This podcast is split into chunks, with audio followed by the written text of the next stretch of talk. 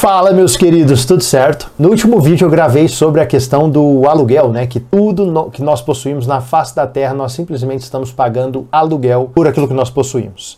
E também eu citei ali no vídeo, né? A questão de, de ter furado o pneu, ter que, ah, que função, ter que consertar e etc. E o que eu acho interessante é o seguinte, porque há um tempo atrás eu estava tentando vender um carro e esse carro ele ficou parado durante um período. E quando eu já estava assim para vender ele, que uma pessoa se interessou de fato e eu fui lá pegar o carro para levar para a pessoa olhar e.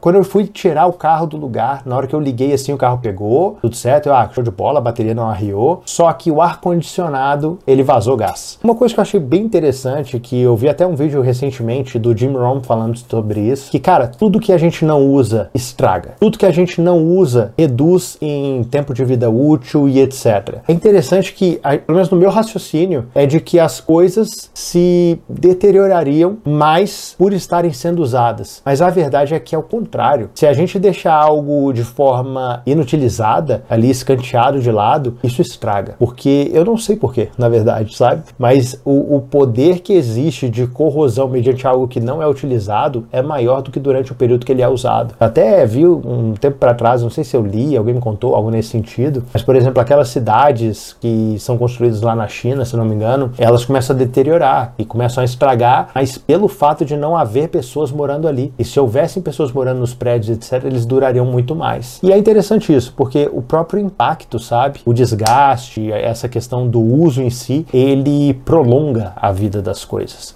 E muitas vezes, ao invés de guardar para que dure, o ideal mesmo é que a gente use aquilo que nós possuímos, aquilo que nós temos, enquanto nós somos responsáveis pelo aluguel daquilo que nós estamos em posse, tá? Meus queridos, é isso. O meu conselho é que você tenha consciência daquilo que você possui, que você utiliza, que você tenha consciência daquilo que você não tem utilizado, para que ou você dê para alguém, ou você venda, ou você passa para frente, porque no final das contas, os objetos que nós possuímos, eles não são para ser armazenados. Aqui tem traça, tem ferrugem que corrói, até a Bíblia fala sobre isso, mas eu acredito nisso, que a gente não tem que ficar armazenando, guardando as coisas. E as coisas elas são feitas para serem usadas, serem usufruídas, tá? É isso, meus queridos. Eu espero que isso te ajude de alguma forma. Um grande abraço abraço.